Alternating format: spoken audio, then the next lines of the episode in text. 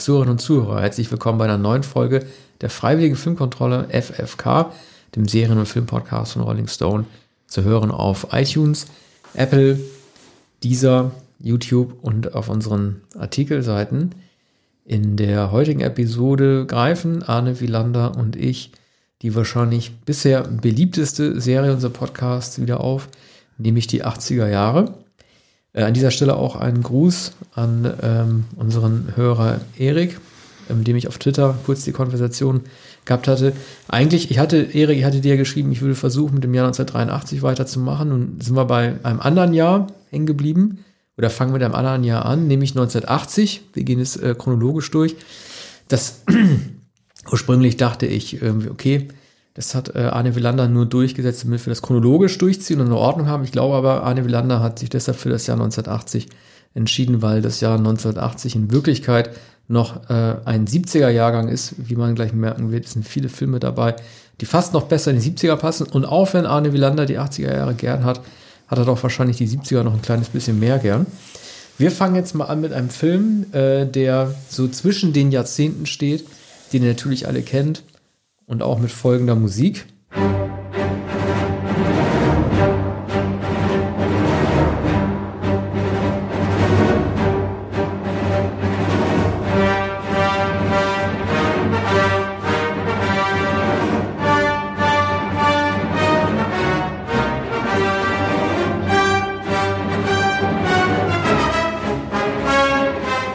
War der Imperial March von John Williams aus dem Film Das Imperium schlägt zurück. Kleiner Fun Fact, alle wissen ja, das ist die Erkennungsmelodie des Sith Lords Darth Vader, äh, weltberühmt geworden von John Williams. Tatsächlich gibt es im ersten Film, äh, Krieg der Sterne, oder den man halt später in New Hope äh, umbenannt hat, hat er auch schon sein eigenes imperiales Motiv, das aber nur immer so im Hintergrund so ein bisschen malend immer an. Ähm, am, am Anklingen waren wahrscheinlich dann auch George Lucas und Williams dann auch nicht wirklich mehr überzeugt, dass sie gesagt haben, boah, jetzt diese, diese massive Melodie. Das Schwierige an dem Film ist, jeder kennt ihn ja und irgendwie liebt ihn ja auch jeder. Ich wüsste gar nicht, was wir euch jetzt noch großartig über diesen Film erzählen können. Ich glaube, wir hangen uns einfach mal nur so in unseren Empfindungen über den zweiten Krieg der Stände Teil mal so ein bisschen entlang. Ich glaube, was mich immer noch am meisten beeindruckt an diesem Film, der auch äh, in meiner Star Wars Liste der zehn Krieg der Stände Filme ähm, auf dem ersten Platz steht, der elf Krieg der Sterne-Filme sind ja inzwischen, auf dem ersten Platz steht. Ich glaube, was, was, ich, was ich am besten fand, waren tatsächlich, oder ist tatsächlich die Tatsache, dass er zum einen keine wirkliche Weltraumschlacht am Ende hat, was ja sehr viele Krieg der Sterne-Filme immer als Finale aufbieten, als auch die Tatsache, dass der, das, was man als Money Shot bezeichnen würde, die, der größte Effekteinwurf äh, im ersten Drittel schon verbraten wird, nämlich der Aufmarsch der Ed-Ads, der Kampfroboter. Und danach vielmehr dann äh, die Vater-Sohn-Geschichte, also Liebesgeschichte in den Mittelpunkt rückt. Das ist sozusagen eine Umkehr der Dramaturgie oder des Dreiakters, wie man ihn eigentlich kennt. Hm. Ja, der Film gilt ja allgemein als der gelungenste der Filme, nicht, nicht nur der ersten Trilogie, sondern seitdem ja vieler weiterer Filme und wird wahrscheinlich nicht mehr zu übertreffen sein, weil der äh, natürlich in der Erinnerung mit der Nostalgie noch immer weiter wächst man ist so gerührt von Harrison Ford, Carrie Fisher, ähm, auch von den, äh, wie heißen die kleinen Männchen, Evox? Nein, die Evox, die kommen Nein. ja erst in dem dritten Teil. Ja. In der Aber, Rückkehr na, wie heißen die, davor. die, die Sand, Sandmännchen? Die Sand, Nein, du meinst, du meinst die, die, im ersten Teil vorkommen, die Javas. Also, ja, die, ja. die im, im Wald herumhüpfen. Das sind die Evox. Die kommen erst im dritten Teil. Das ist das Besondere an Imperium schlägt zurück, dass er eigentlich auf diese Niedlichkeit oder diese niedlichen Tiere, wenn man vom kleinen Yoda mal absieht, eigentlich verzichtet. Also es gibt äh, in, in äh, Empire Strikes Back keine niedlichen Kapuzenmännchen und genau. keine kleinen Waldbewohner, kann, ja. sondern die kommen in ähm, Return of the Jedi. Ja. ja. ja. Also ist ein dann, Film, der auf den, auf den, also, aber dann das, sprechen wir ja. bei 1983 über Return of the Jedi. Ja. Ich bin ja großer Fan von Return of the ja. Jedi. Also äh, viele, also es wird ja schon fast ein fast inflationärer Vorwurf gegenüber Return of the Jedi sei ja, dass es ein Kinderfilm sei, der ähm, Kinderpublikum mit den Plüschtieren, der Evox abholen wollte und so weiter. Jeder, der sich mokieren will, regt sich darüber auf. Ich kann es inzwischen nicht mehr hören.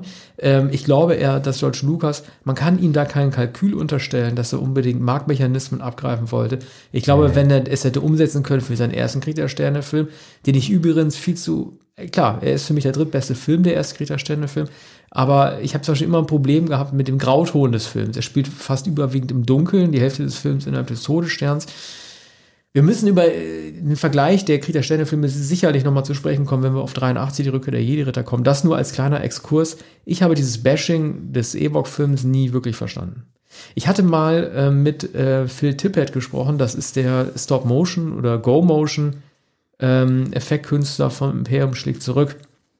Ähm, Stop Motion kennt man ja, das hat der Ray Harryhausen perfektioniert. Das ist die Montage einzelner Bewegungen einer Figur, die man praktisch skulpturiert hat und dann aneinander schneidet. Man kennt aus den Sindbads äh, Siebte Reise oder Clash of the Titans. Und äh, Phil Tippett, der hat zum Beispiel äh, beim ersten Krieg der Sterne Film äh, dieses Hologramm-Schachspiel entworfen und dann ähm, beim zweiten die Bewegungen der Ed-Eds im Schnee gemacht. Ich finde, das ist immer noch eine, also eine der beeindruckendsten mhm. Szenen des Trickkinos überhaupt. Man, man, muss sagen, dass Irvin Kirschner den Film inszeniert hat, der dann, glaube ich, keinen späteren Star Wars-Film mehr gedreht nee, hat. Er hatte dann noch Robocop gemacht, ne? Mhm. Nee, den Robocop 2 hat er noch gemacht, aber er war aus dem Effektkino relativ schnell wieder weg. Ja, seltsam, denn äh, zu der Zeit war er sehr erfolgreich und äh, renommiert und ähm, das Imperium hat ja auch alle Erwartungen mindestens erfüllt, wenn nicht übertroffen nach dem ersten Star Wars-Film. Und ich kann mich dran erinnern, dass ich damals, als die 70er Jahre dann zu Ende waren, so gern ins Kino gehen wollte, aber als Zehnjähriger, neun, Zehnjähriger, durfte ich natürlich nicht allein ins Kino gehen, nicht mit Freunden und so habe ich das Imperium. Deshalb wahrscheinlich mein Irrtum mit Jedi. Jedi war dann der erste Film, den ich tatsächlich im Kino gesehen bin, das Imperium.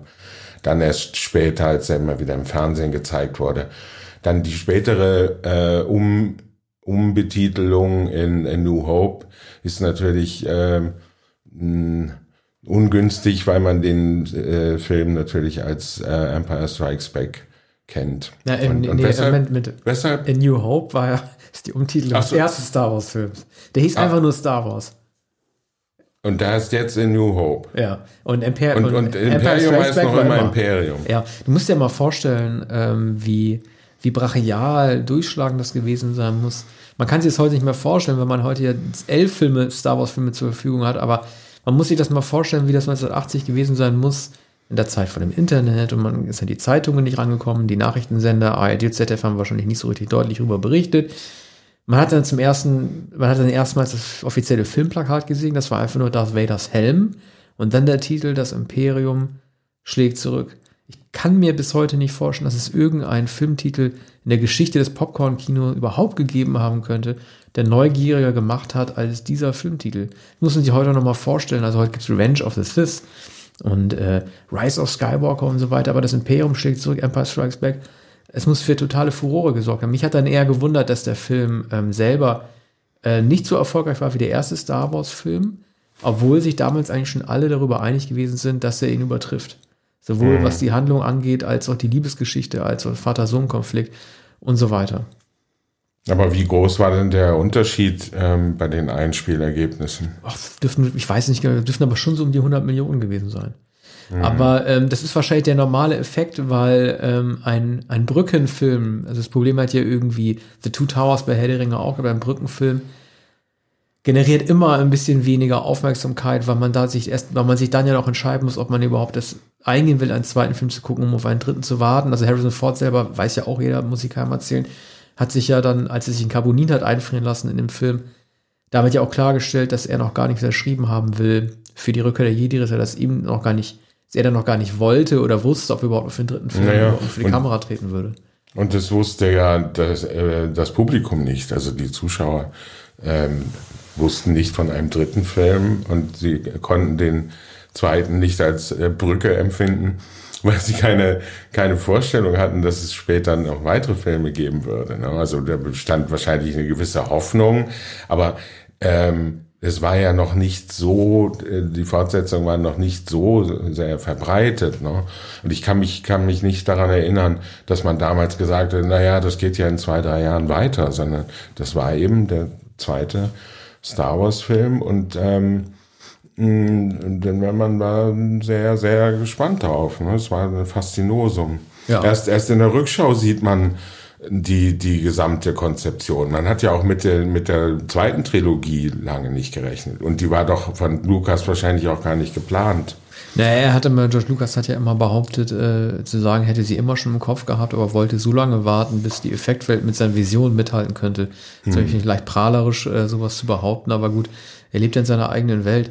Ähm, ich, also ich beneide jeden, der Krieg der Sterne noch nicht gesehen hat und dann von dem Twist am Ende des Films überrascht wird bei Empire, als sich halt aufklärt, dass äh, Darth Vader der Vater Lukes ist.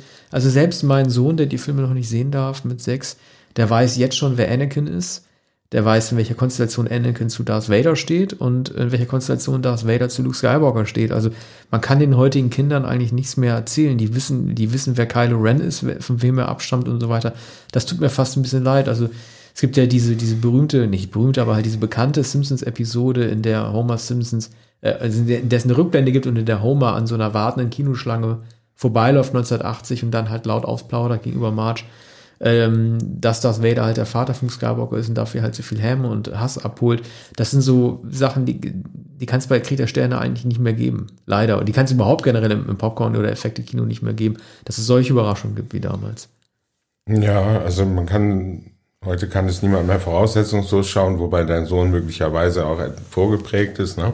Ja. Wurde von, von dir schon entsprechend indoktriniert. Ich wollte es eigentlich Und, nicht machen. Er wusste ja. vieles auch schon so durch ja. den Schüler.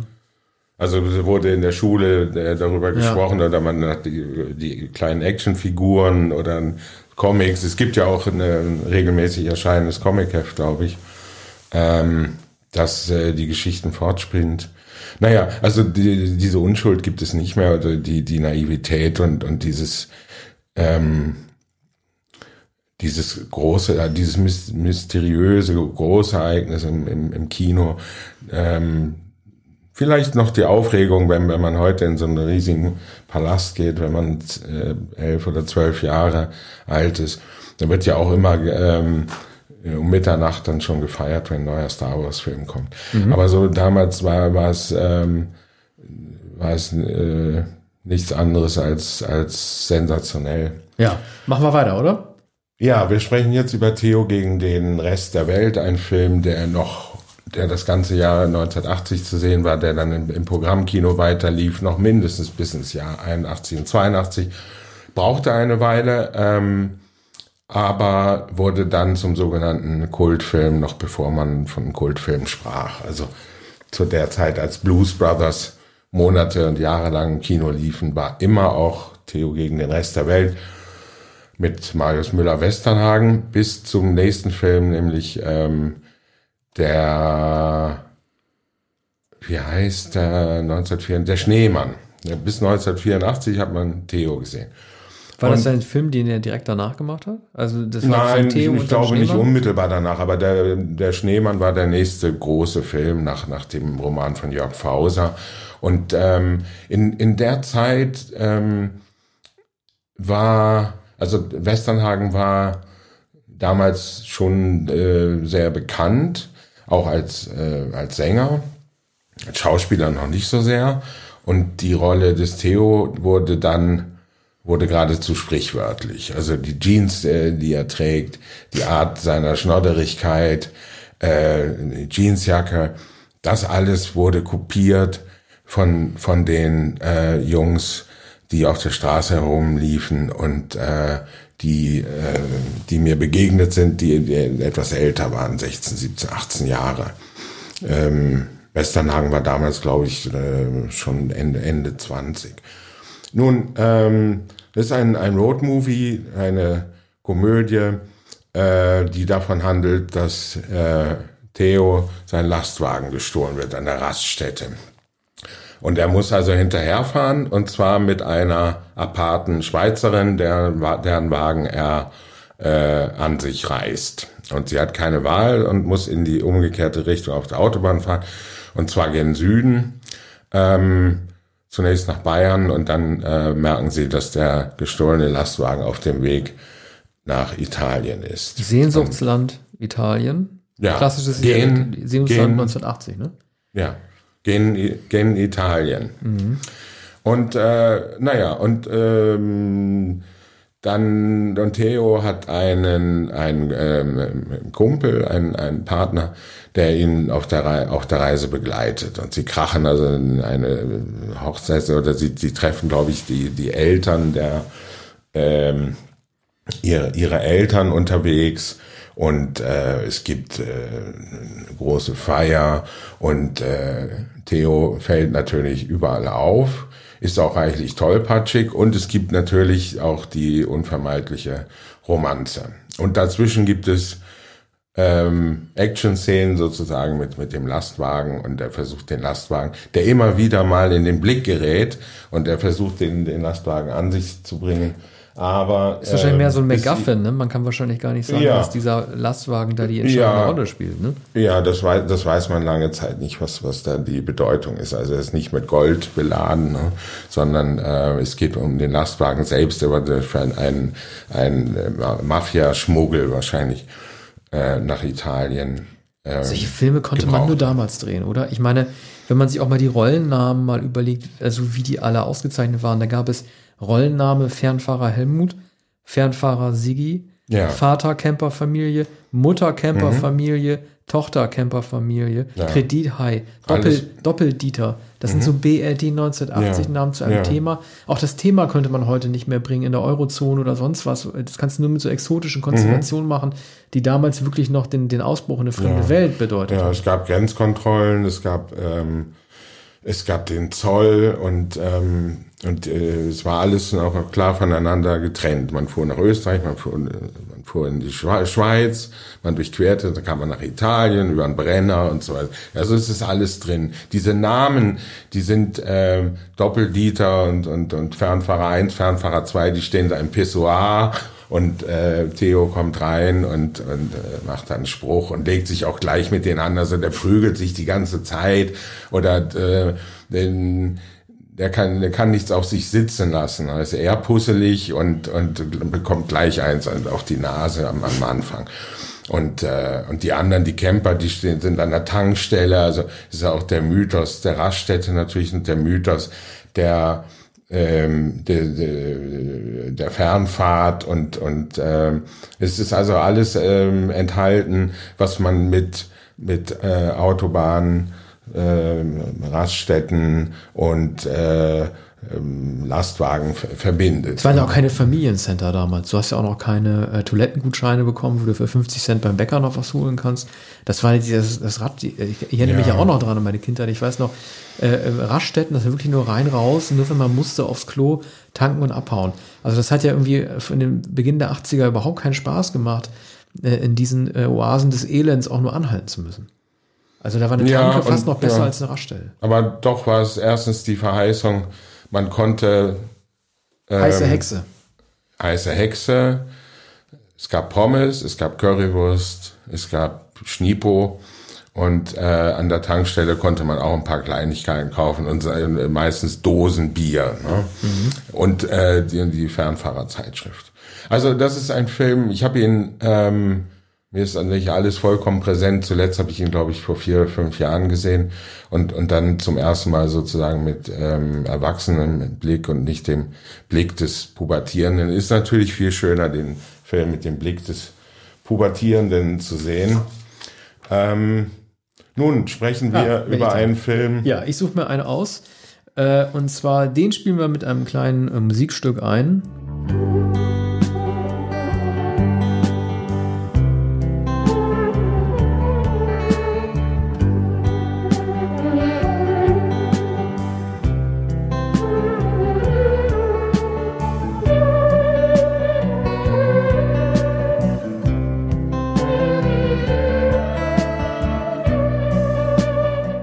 Ja, das war das Titelmotiv ähm, von äh, Riz Ortolani, einem italienischen Komponisten, der die Musik gemacht hat zu Cannibal Holocaust.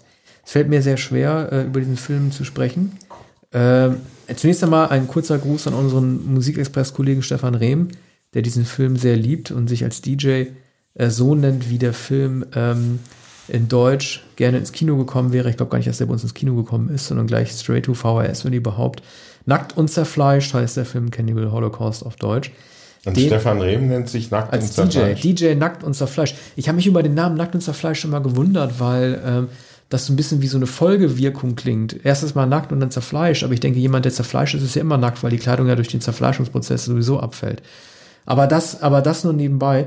Äh, das ist ein italienischer Film, der äh, leider recht gut gemacht ist. Ich sage deshalb leider, weil es so schmerzhaft ist, ihn anzusehen und ich mir gewünscht hätte, ich hätte ihn nicht äh, gesehen. Wir haben in einer der letzten Folgen über den American Werewolf gesprochen und wie sich manche Bilder auf die Netzhaut brennen, die man dann nicht mehr los wird.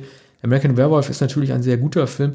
Cannibal Holocaust, so wie er gemacht ist, ist halt leider auch ein guter Film. Er ist einer der Vorläufer der Found-Footage-Filme und einem Pseudo-Snuff-Film, äh, weil unter anderem ähm, vor Gericht geklärt werden musste durch den Regisseur Ruggero Deodato, der glaube ich heute noch lebt, aber weg vom Fenster ist, ob er tatsächlich Leute getötet haben konnte.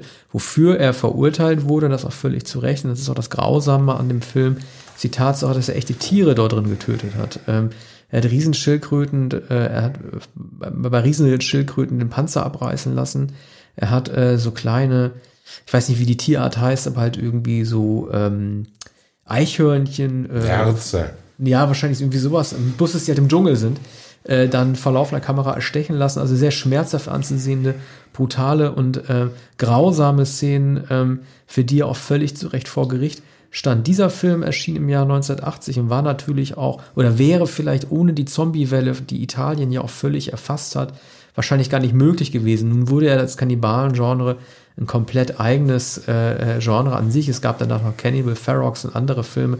Ich bin ja auf der einen Seite so fasziniert von Kannibalenfilmen. Ich mag auch das Green Inferno von Eli Roth so gerne, einer der moderneren äh, Horrorfilme, die sich diesem Genre widmen. Aber äh, dieser Film und das Unangenehme äh, daran ist für mich immer noch, dass er so gut gemacht ist, aber ähm, halt so unter, unter so grausamen Bedingungen entstanden ist. Es geht also darum, dass äh, ein Film gefunden wird, also ein vermeintlicher Film, das ist der Film in Film eines Drehteams, das sich in den Dschungel begibt, in den südamerikanischen Dschungel. Und äh, die sind dorthin gegangen, um ähm, einen ähm, Stamm äh, kennenzulernen, der im Verborgenen lebt, der sie dann als Kannibalen dann halt herausstellt mhm. und äh, dann zeigt, äh, wie sämtliche Mitglieder des Teams, des Drehteams dann auf bestialische Weise um, umgebracht werden. Kurz und gut, also so wie wir es äh, aus Tim und Struppi etwa kennen. Stimmt, ja. Ähm, ja, also ich, ähm, du wünschtest, du hättest den Film nicht gesehen. Ich habe den Film nicht gesehen, habe nie von ihm gehört, ähm, nicht auf Video gesehen. Der muss ja indiziert ähm, gewesen sein, 1980, oder? Ja, ja, also, klar. Man kann ihn lustigerweise, man, ihn, man kann ihn auf, auf YouTube äh, lustigerweise sehen. Ja, man muss ihn einfach nur eintippen. Obwohl, was heute, trotzdem, man, ja, aber, was aber trotzdem ja. nicht in Ordnung ist, weil er einfach immer noch zu brutal ist. Es gibt auch irgendwie so eine Zusatzsequenz, die es glaube ich bis heute nicht gibt, die heißt irgendwie Less Road to Hell oder Road to Hell, wo dann so echte, wirklich echte ähm, ähm, Tötungen gezeigt werden äh, im Laufe der, der, der Weltgeschichte. Ähm, und klar, also der Regisseur Deodato hat immer zu seiner Verteidigung vorgebracht, dass er letzten Endes nur abbildet, was wirklich passiert. Und wenn die Leute darauf reinfallen, was er da zeigen will, äh, die Tötungen und die Ermordung, dann sei das halt nur der Spiegel dessen, was die Menschen daran sehen wollten. Ist natürlich, also was das Inszenatorische mit den Menschen angeht, meinetwegen begründet. Also wenn wir als Zuschauer tatsächlich glauben, diese Frau da wird gefoltert und dann gepfählt, dann sind wir auf seine Effekte drauf reingefallen. Aber dass sowohl er als auch seine Schauspieler es mitgemacht haben, echte Tiere, gefährdete Tiere wahrscheinlich aus dem Regenwald umzubringen, ja. ist eigentlich unverzeihlich. Ist wirklich unverzeihlich. Das ähm, ist es allerdings. Und natürlich äh, gibt es auch eine Verantwortung für das, äh, was, was überhaupt gezeigt wird. Oder ähm, ist natürlich die Frage auch danach, weshalb das gezeigt wird. Dies hier klingt doch, klingt doch nach Sadismus oder nach dem Weiden an, an, den, an den Schrecken. Ne? Am nackten und zerfleischten und äh, Kannibalismus. Also ähm, die, die Faszination am äh, Schaurigen und, und am, am, am Grausamen.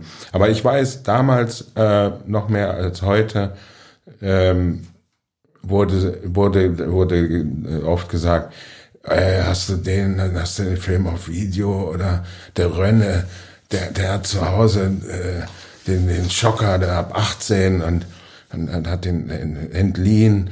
Wir treffen uns am Nachmittag und, und, und schauen den Film. Allerdings war, waren es doch meistens Cheech und Chong und Monty Python. Ja, ich frage mich halt nur, ähm, wie man, also jeder gut gemachte Horrorfilm hat natürlich immer diese, die sogenannte sozialkritische Komponente, so wie man bei Dawn of the Dead sagt, okay, da geht es um den Menschen, der im Einkaufszentrum dann irgendwie in den Kapitalismus zurückkehrt und als stumpf, stumpfer Zombie dann rumläuft, aber diesen Film dann sozusagen als äh, Sozialkommentar irgendwie zu verstehen äh, auf die moderne Welt und die Ausbeutung indigener Völker und dass es nicht okay ist, in ihre Lebensräume einzubringen, das war mir halt in Anbetracht der, der dafür gewählten ja fast schon gewaltpornografische Mittel einfach immer, ja. immer, immer zu hart. Das geht einfach nicht. Einige Jahre später gab es dann ja John Borman, äh, wie heißt der Film? Das ist Smaragd, Smaragdwald. Ja, das Smaragdwald. Und äh, da wurde sozusagen seriös verhandelt, da werden indigenen, die indigenen Völker gezeigt, da wird der Regenwald gezeigt, da wird der Staudamm gezeigt, da wird gezeigt, wie die Wälder gerodet werden und so weiter. Und ähm, und das alles ernsthaft. Also hier ist es ja äh, erkennbar Exploitation, aber so über Exploitation, auch darüber, wir sprachen ja kürzlich über American Werewolf von John Landis. John Landis hat einiges zur Exploitation zu sagen. Das ist, äh, ist natürlich ein, ein Genre, das nach eigenen Gesetzen funktioniert und sich ja auch an eine ganz kleine, wie Gore etwa, äh, an, an, an eine ganz kleine Gemeinde wendet. Okay, Nun, Es fällt mir schwer, ja. hier den Übergang zu finden zu, zum nächsten einfach. Film, nämlich äh, American Gigolo.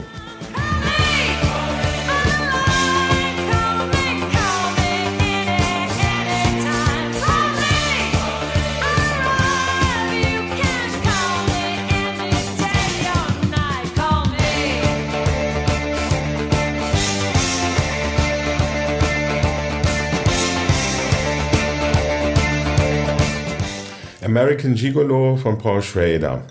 Ähm, Schrader hatte, ähm, hat das Drehbuch geschrieben zu Taxi Driver, einige andere Drehbücher, hat dann äh, begonnen, Fil äh, Selbstfilme zu inszenieren, darunter Hardcore 1980 mit George C. Scott, äh, äh Entschuldigung, 1979, Der war 79, 79 ja, ein Jahr äh, vor Gigolo. Also in schneller Folge. Davor war, glaube glaub ich, Blue Collar mit Harvey Keitel 1978. Eine ähm, Hardcore war übrigens auch kein guter Film.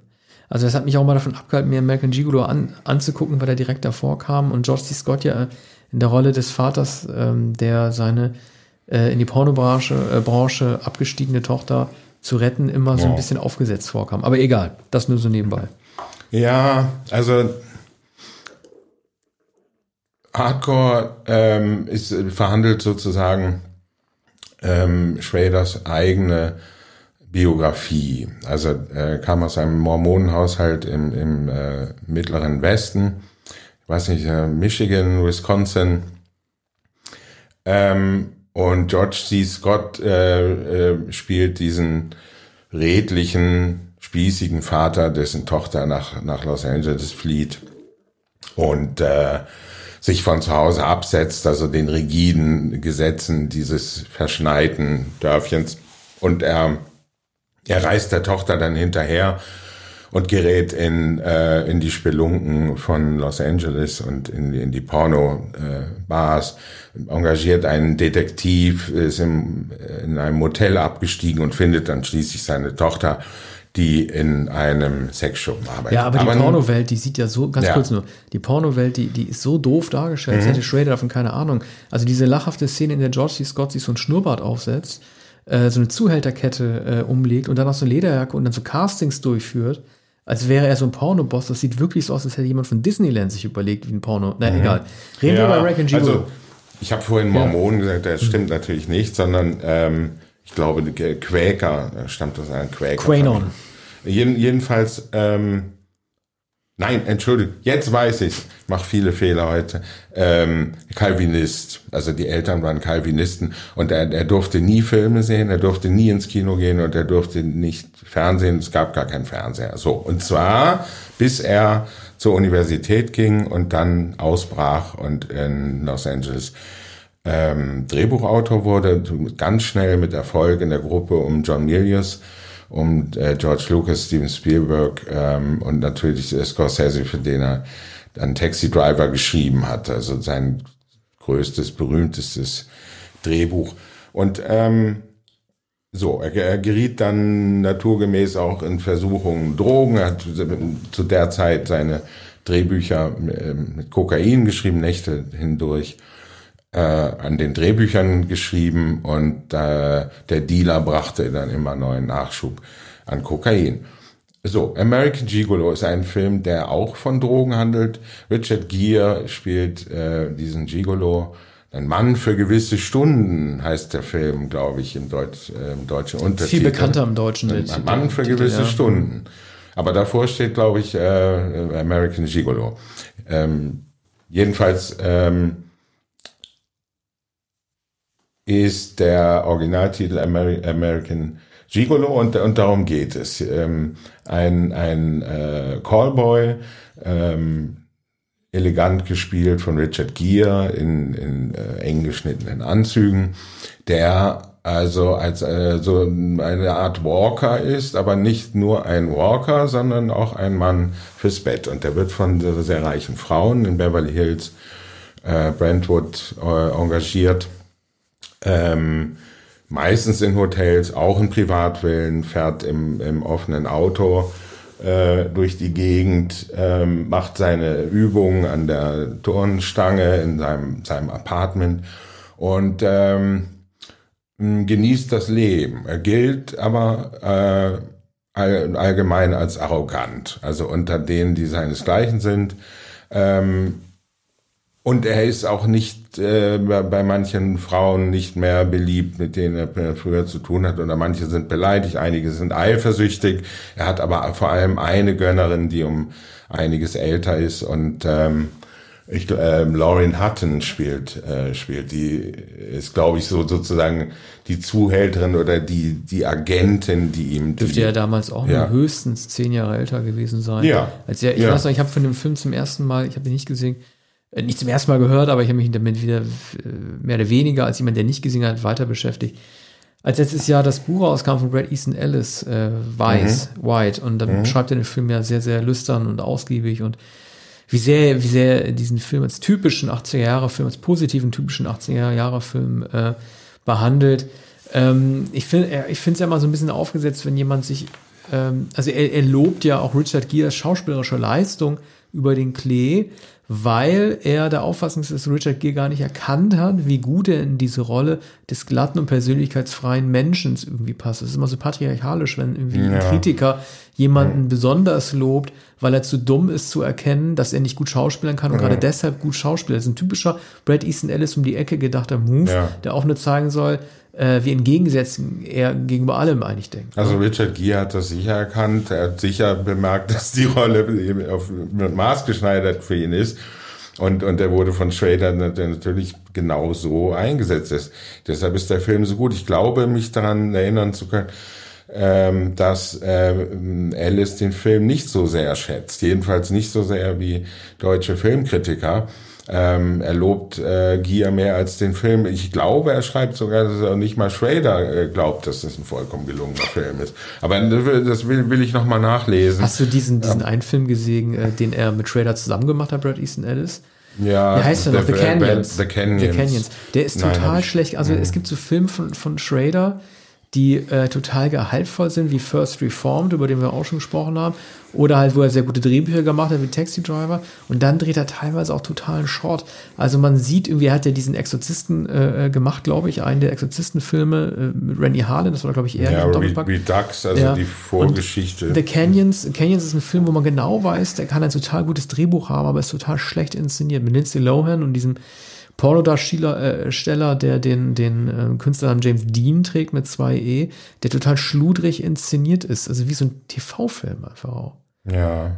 Also Schrader, ich weiß gar nicht, wie das passieren kann, dass man zwischen ja. solchen Extremen sich hin und her bewegt.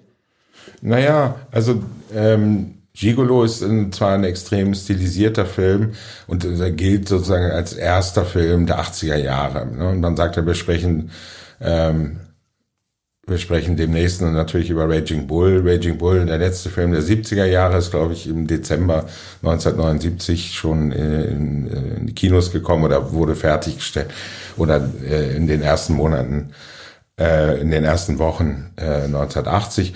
Und American Gigolo ist der erste Film der 80er Jahre in der Ästhetik, die dann in, äh, in Hollywood die das ganze Jahrzehnt prägte. Also die Vorstellung von, von Los Angeles, wie die Villen gezeigt werden, wie die Hotels gezeigt, die Hotelzimmer, die Bars, ähm, wie, wie die Autos gezeigt, die Swimmingpools, so. Und ähm, diese, das Tranquile der, die, die, dieser Stimmung, das, Un, das Unwirkliche, so wie, wie Richard Gere sich äh, über, überhaupt nicht da ist. Und er wird, ähm, er wird mit einem Mord in Verbindung gebracht und er hat kein Alibi und muss sich ein Alibi verschaffen. Und ähm, es, es liegt die Vermutung nahe, dass sich eine seiner früheren Kundinnen an ihm rächen will. Und er weiß nicht, er weiß nicht, ähm, wer, das, wer das ist. Er weiß nicht, weshalb. Ein ähm, ähm, Detektiv spürt ihm nach, also ein Kriminalkommissar, der ihn nicht leiden kann. Das merkt wer man sofort. Äh, das kann ich, kann ich nicht sagen. Also nicht wichtig, okay. Ist kein berühmter mhm. Schauspieler. Aber so, der ist die Nemesis und der sitzt dann, sitzt, äh, sitzt immer schon im Café und, und geht, geht ihm hinterher und trifft ihn immer wieder. Und, und der, äh, der glaubt, äh, dass, äh, dass Gier äh, schuldig ist. Und wenn nicht, dann verdient er trotzdem eine Strafe, weil er so arrogant und großmäulig ist. Und am Ende merkt Gier, dass er keinen einzigen Freund hat, außer einer, einer älteren äh, Witwe. Und die kann, will sich dann mit ihm auch nicht mehr sehen lassen. Und er bekommt keine Aufträge mehr. Und, ähm, und er geht dann auch vergeblich zu Lauren Hutton und, und, und sagt, äh, kannst du mir nicht helfen, aber du hast doch, du hast doch Möglichkeiten und gib mir doch das Alibi und sagen, nein, weißt du, ähm, du bist mir einfach, du bist mir einfach zu blasiert. Du hast immer gedacht, du kommst damit durch, du hast alle fallen gelassen, jetzt brauchst du Hilfe. Und äh, ich mag dich einfach nicht, mag dich einfach nicht mehr. Oder möglicherweise hat sie ihn nie gemacht. So, und, und das ist der, der, der entscheidende Moment des Films, wenn, wenn, er, ähm, wenn er tief fällt und merkt, dass er aus dieser Verstrickung nicht mehr entkommt. Und dann, um, um eines noch zu sagen, der Film wird, äh, wurde von deutschen Filmkritikern und zwar seit der Zeitschrift Tempo, die Ende der 80er Jahre 1989, im Dezember 1989 eine Ausgabe gemacht hat mit den Filmen der 80er Jahre, wird über alle Maßen geschätzt.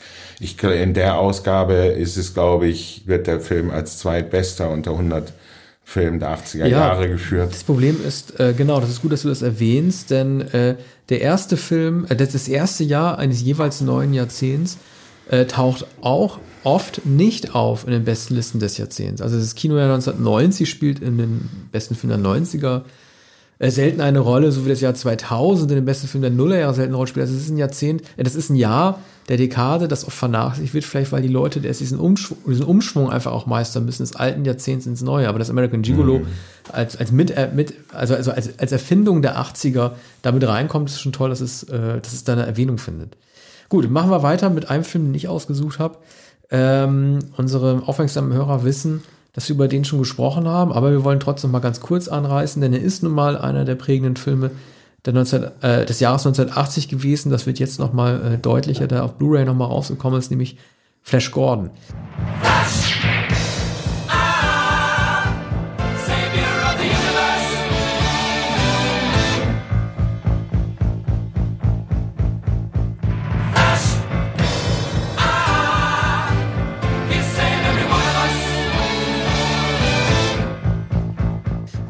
Den haben wir vor, glaube ich, zwei Monaten nochmal besprochen. Deswegen werden wir ihn nicht in der gleichen Ausführlichkeit nochmal würdigen. Da empfehlen wir nochmal die spezielle Folge, die wir dazu aufge aufgemacht haben. Mir bleibt er halt immer präsent, weil mir als Musikredakteur einfach Brian May immer so präsent ist, der jetzt irgendwie mit Queen nochmal ein Live-Album gemacht hat. Und ich möchte nochmal darauf hinweisen, wie toll es ist zu hören, wie er Piano spielt. Flash Gordon, äh, man kennt ja dieses Musikvideo, in dem alle vier Musiker äh, praktisch so wie in einem Tonstudio zu dem Film auf der Leinwand quasi live das äh, Flash-Theme äh, anspielen. Und Brian May, Making of dieser neuen Blu-ray, haut da nochmal auf die Tasten und zeigt, dass er eigentlich auch derjenige gewesen ist, der das so, der das so erfunden hat. Ich glaube, dass es ein May-Song ist und kein Mercury-Song ist. Mhm. Was ist dir noch in Erinnerung geblieben? Also, wir haben äh, sehr ausführlich äh, über die neue Edition des Films gesprochen. Ähm, es ist kein Film, der für seine Handlung äh, in Erinnerung bleibt, aber für die Ästhetik, für die, für die Kulissen, für, für die, äh, diesen merkwürdigen Trash der Ausstattung und äh, wird äh, als Camp hoch verehrt, äh, heute mehr als damals. Ähm, ich weiß nicht, von, von englischen Kritikern wird, äh, wird der Film, glaube ich, sogar geschätzt und der war damals in England auch, auch ein Erfolg. Aber in, nur in England in den Erfolg, USA, in den USA nicht. Ja, den, das war das, ja. genau, er war sogar, äh, er lief in ähm, England äh, erst 1981 an äh, überholte dort aber äh, tatsächlich Jäger des verlorenen Schatzes, den Spielberg-Film, über den wir dann im Jahr 1981 nochmal sprechen. Und äh, ja, also es ist ein Film, klar, es ist immer so ein bisschen wie eine Phrase zu sagen, der über die Jahre wächst, aber so wie du auch gesagt hast, gerade die Ausstattung die Tatsache, dass man versucht hat, einen bunten Gegensatz zu machen zu dem eher düsteren, das Imperium schlägt zurück, auch wenn man gar nicht wusste, wie das Imperium aussehen würde, weil beide Produktionen natürlich voneinander getrennt sind und so weiter. Aber ich glaube, wer sich einen Überblick schaffen will über Science Fiction, wie es im Jahr 1980 erschaffen wurde, der kann das an diesen beiden äh, Filmen sehr gut festmachen. Man hat ein, ein Drama neuerer Art, den klassischen zweiten Akt eines Dreiakters wie das Imperium, aber dann auch diesen Campen-Film, der auf Rot- und Goldtöne setzt, von einem Comichelden, der in den 30er Jahren groß war. Äh, gut, aber ähm, ich würde sagen, ja. zu Flash reicht das erstmal, ne? Ja, wir müssen auf den entsprechenden Podcast genau, verweisen. genau, also wir, wir, haben auch über das, äh, die, die, das Serial in den 30er Jahren gesprochen, Buster Krabby. Habe ich übrigens äh, mir daraufhin ähm, gekauft, diese äh, Two-Reelers hießen sie, glaube ich, die, die im Kino liefen. Und das, das war ein, eine Reihe von Filmen, äh, angefangen 1936, glaube ich. Also das kann man sich auch noch anschauen.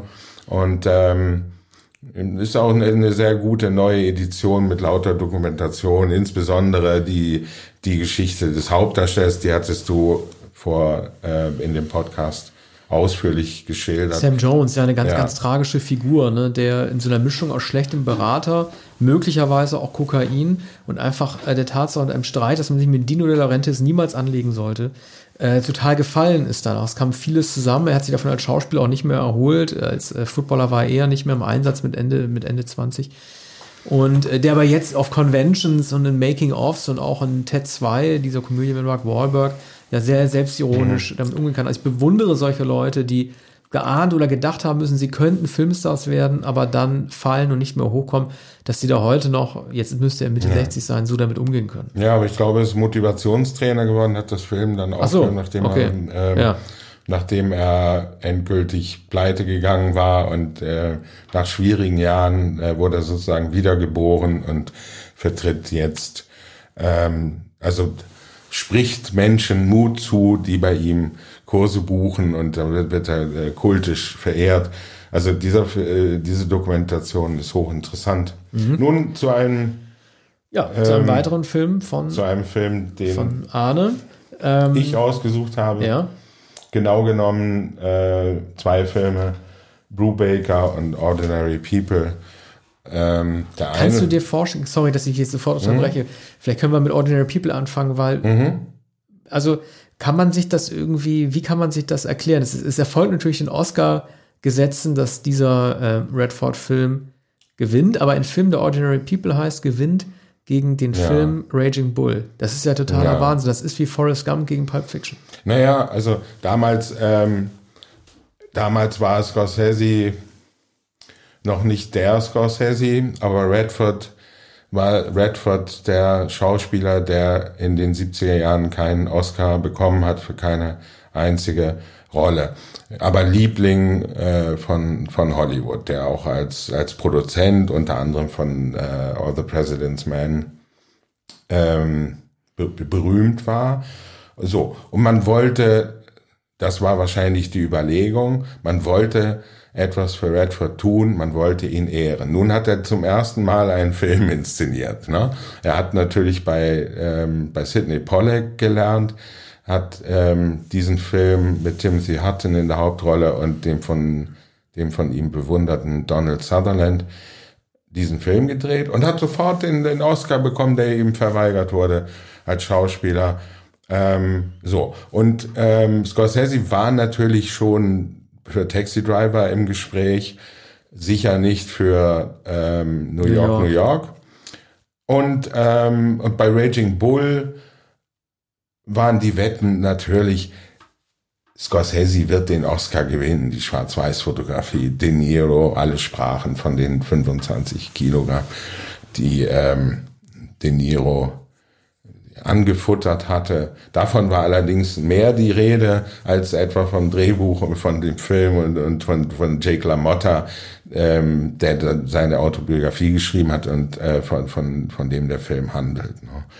Aber jeder, jeder ging davon aus, dass, dass äh, Raging Bull gewinnen wird oder jedenfalls diejenigen, die, die sich mit, mit Kino auskannten und, und hat nicht gewonnen. Aber was ist Ordinary People für ein Film? Das ist ein kleiner Film, der von einem Jungen handelt, ähm, äh, der ein Schwimmer, der eben in einer, wie man glaubt, normalen Familie aufwächst, aber sein Bruder ist ums Leben gekommen bei, bei einem Segelunglück und ähm, Timothy Hutton gibt sich die Schuld daran. Er kann das nicht vergessen, dass er den Bruder nicht retten konnte und ähm, und äh, seine Mutter ist ist perfektionistisch, ist äh, mh, ist die will die, die perfekte Mutter sein und man, man, man spürt aber so eine gewisse Distanz zwischen ihm,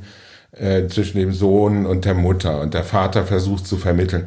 Tatsächlich ist die, ist die Mutter eigentlich äh, hysterisch. Sie hat das nie verwunden und, ähm, und zugrunde liegt wohl, und das ist auch äh, Timothy Huttons Vermutung, dass die Mutter den anderen Sohn lieber gemocht hat. Ihr Lieblingssohn ist gestorben und sie ist jetzt mit dem mit dem äh, mit dem jüngeren Sohn geblieben und der der Vater spürt das womöglich auch und seit dem Tod des Sohnes äh, ist zwischen beiden auch Distanz. Der Vater versucht es zwar zu vermitteln, aber es gelingt ihm nicht und so. Und die Familie bricht dann vollkommen auseinander. Also die, die, die Mutter ähm, kann, kann, das, kann das alles nicht mehr ertragen und verlässt schließlich den Vater. Der Junge ist in, Psycho, äh, in psychiatrischer Behandlung, geht immer zu einem, äh, zu einem Arzt, einem ziemlich unkonventionellen äh,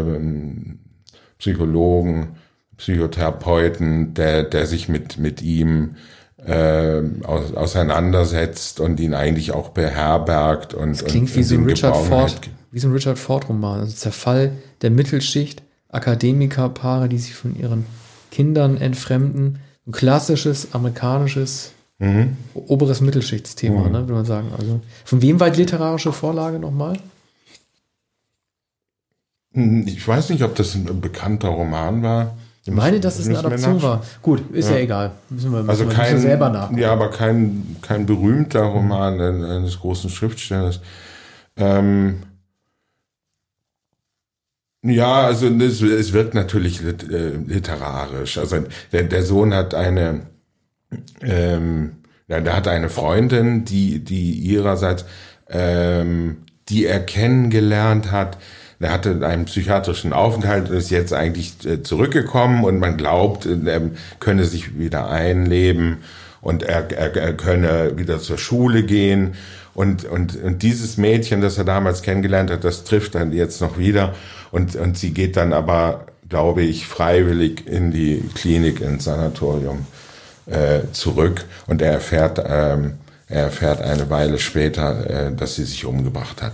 Also das ist ein, ähm, ein Film, der, der wen, wenig Hoffnung lässt. Die Hoffnung am Ende ist, dass im herbstlichen Garten der Vater und der Sohn sitzen, die sind allein zurückgeblieben. Ne? Das ist sehr ungewöhnlich, dass ein so melancholischer Film den Hauptpreis äh, bei den hm. Oscars gewinnt. Gegen Aber den allerdings auch nicht fröhlich stimmenden Raging Bull. Ich wollte gerade sagen, es war, es war letztendlich ein Zweikampf zwischen den beiden. Viel mehr hätte es ja in dem Film ja äh, nicht geben können. Aber du hast ja noch einen weiteren Redford rausgesucht. Ja, ja. Der, der, der sei nur kurz erwähnt, der kam, ähm, glaube ich, etwas früher äh, ins Kino, ist auch ein Film der späten 70er Jahre, wurde ja auch 1979 gedreht. Äh, Brubaker ist die Geschichte ein, eines berüchtigten Gefängnisses und dessen Wärter eines Reformers gespielt, natürlich von Robert Redford, der, also es stellt sich heraus, dass auf dem, dass da nicht nur Zwangsarbeit gemacht wird, dass, ähm, dass die Insassen die, dieses Gefängnisses schikaniert wurden und dass, ähm, ein, äh, dass einige auch erschossen wurden auf, auf einem Feld, wo, wo sie vergraben wurden. Und äh, Redford lässt dann, als, als das äh, bekannt wird, ähm, lässt die ähm, äh, lässt sie exhumieren und lässt auf dem Feld graben und da finden sich dann all die äh, Skelette. So und äh, natürlich sind die Stadtväter dagegen, dass dieser dass da aufgeräumt wird und gegen seine reformerischen Methoden, dass etwa eine Gefängnisverwaltung gegründet wird, also Selbstverwaltung der Gefangenen und ähm, und Redford beruft Konferenzen ein und äh, will alles ändern und, und er muss also gegen die reaktionären, ähm, gegen die reaktionären Kräfte in, in der Stadtverwaltung angehen. Findet natürlich eine Reformerin im Kollegium dort, mit der er dann sich auch privat einlässt. Ein, von Stuart Rosenberg ähm, inszeniert, ein, ein Film, der ein so ungeheuer hoffnungsfroh stimmt. Am Ende wird Redford zwar relegiert, er wird entlassen, aber natürlich stehen an, am Zaun ähm, alle Gefangenen und einer fängt langsam an zu klatschen und alle fallen ein. Es erinnert etwas an Chicago 7. Ja. Da, wir haben uns kürzlich darüber amüsiert. Und, und, und hier hauen dann alle auf, auf Pfannen und, und er steigt langsam in sein Auto. Noch besser ist ja der ja. Klatscher, den man den man zuerst gar nicht gesehen hat und der dann anfängt, also mhm. der dann aus dem Hintergrund ins Bild kommt, weil man gar nicht gewusst hat, dass man beobachtet wurde. So ein bisschen wie die drei, die bei In the Beach von Danny Boyle den Wasserfall runterspringen und dann irgendwie sehen, dass äh, sie dieses, dieses das gefährliche Manöver überlebt haben und dann von dem einen der Beach-Insassen. Naja, mhm. äh, wir haben einen Film, haben wir noch, ähm, den, den ich ausgesucht habe, den wir kurz mit einem Musiktitel einspielen.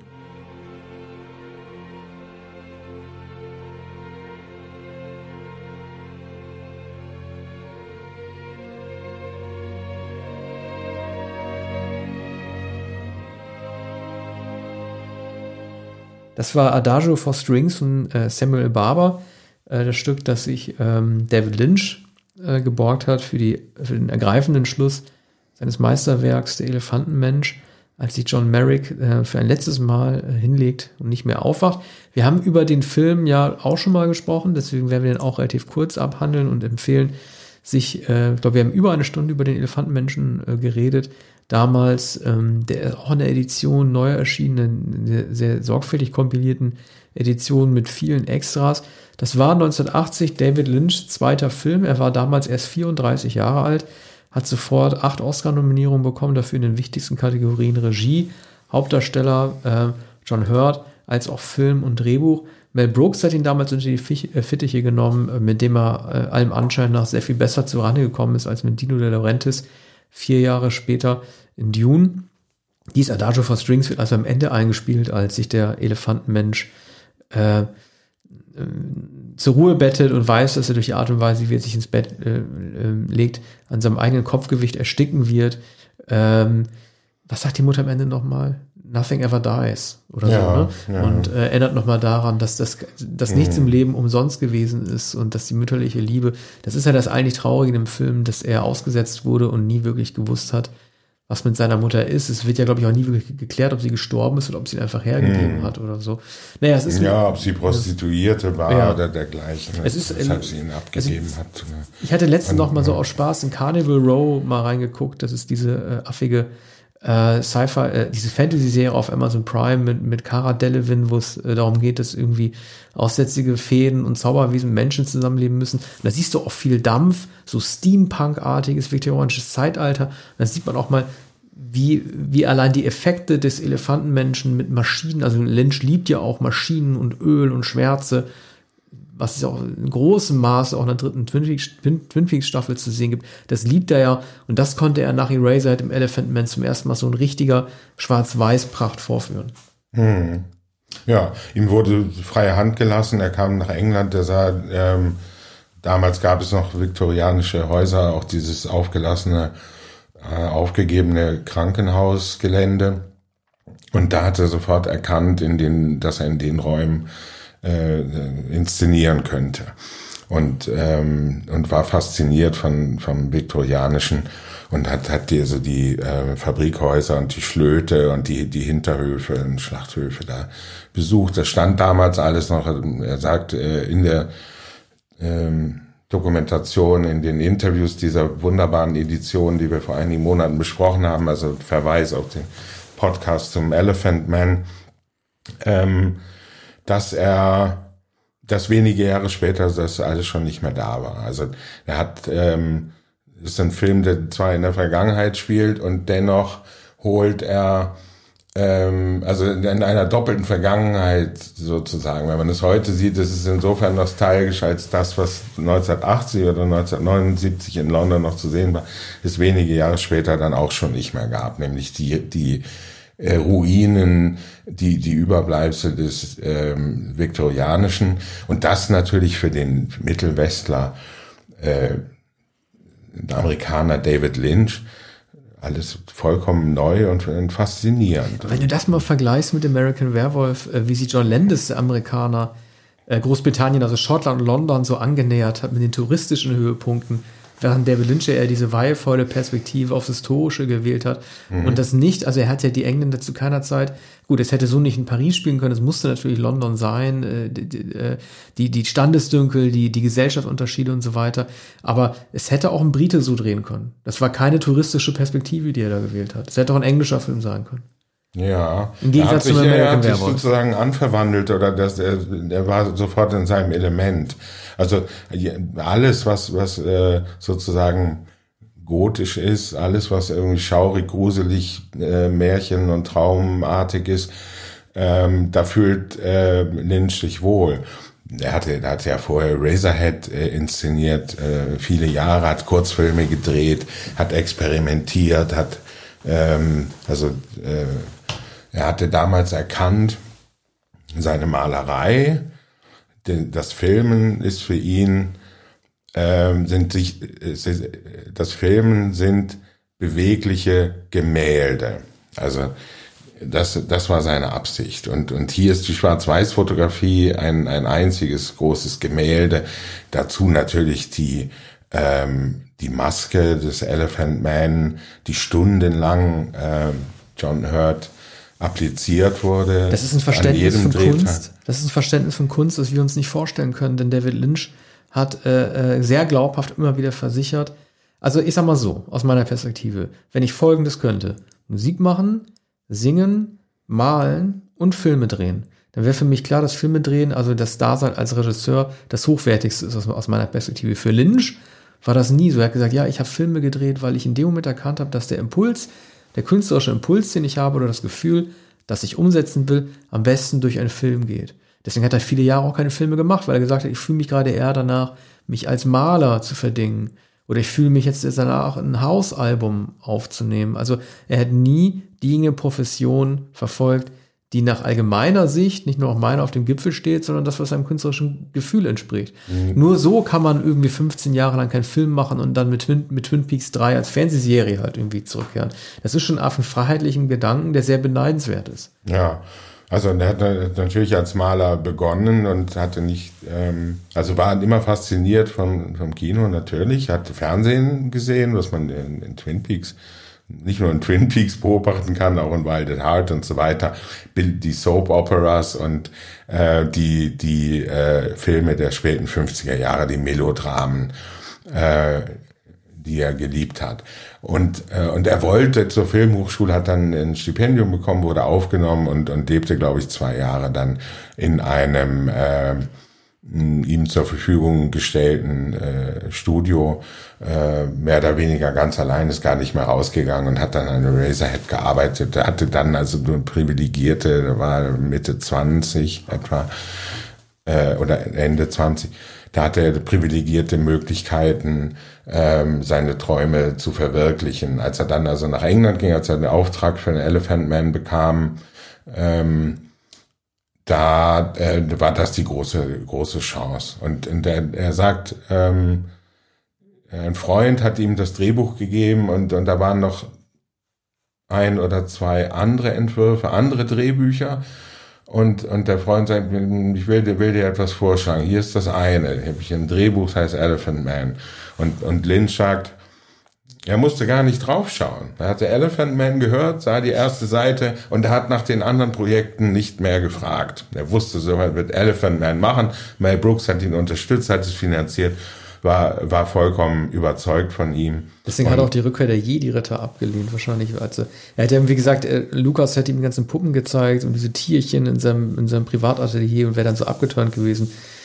Bei Dune, er hat ja Dune zum Beispiel auch da, äh, auch aus so einer Impulsentscheidung auch zugesagt, weil ihn haben so, ihn hat so das Wasser des Lebens, also die, die giftigen äh, Ausscheidungen der Sandwürmer so interessiert, Wassertropfen Höhlensysteme. Also nicht irgendwie so Militärkampfschlachten äh, im Weltraum oder irgendwie der Kampf zwischen Imperialisten und den Fremen, sondern es ging da wirklich so um die Düne, die Welle, das Wasser, das Wellensteg, also den Zugang, den man überhaupt nicht, das, das kann man sich gar nicht vorstellen, dass so einer in Hollywood auch nur äh, eine Chance gehabt hat. Hm. Aber gut, da reden wir auch noch im Jahr 1984 wahrscheinlich, noch, nee, 84 haben wir schon gedacht, wir haben schon über Dune geredet. Danach kommt ähm, naja, 81. Ich weiß nicht, ob wir über ähm, ob wir, doch, über Blue Velvet haben wir auch schon Aber gesprochen. Auch schon. Also wir haben, wir haben nun ähm, alle Lynch-Filme der, der 80er, 80er, Jahre. Es kommt aber noch ein zweiter Teil des Jahres 1980. Äh, es gibt noch einige Filme, die wir besprechen müssen. Und das machen wir dann als nächstes. Ja, Raging Bull. Unter anderem. Ja, vielen Dank. Ja, bis bald. Bis Tschüss. demnächst.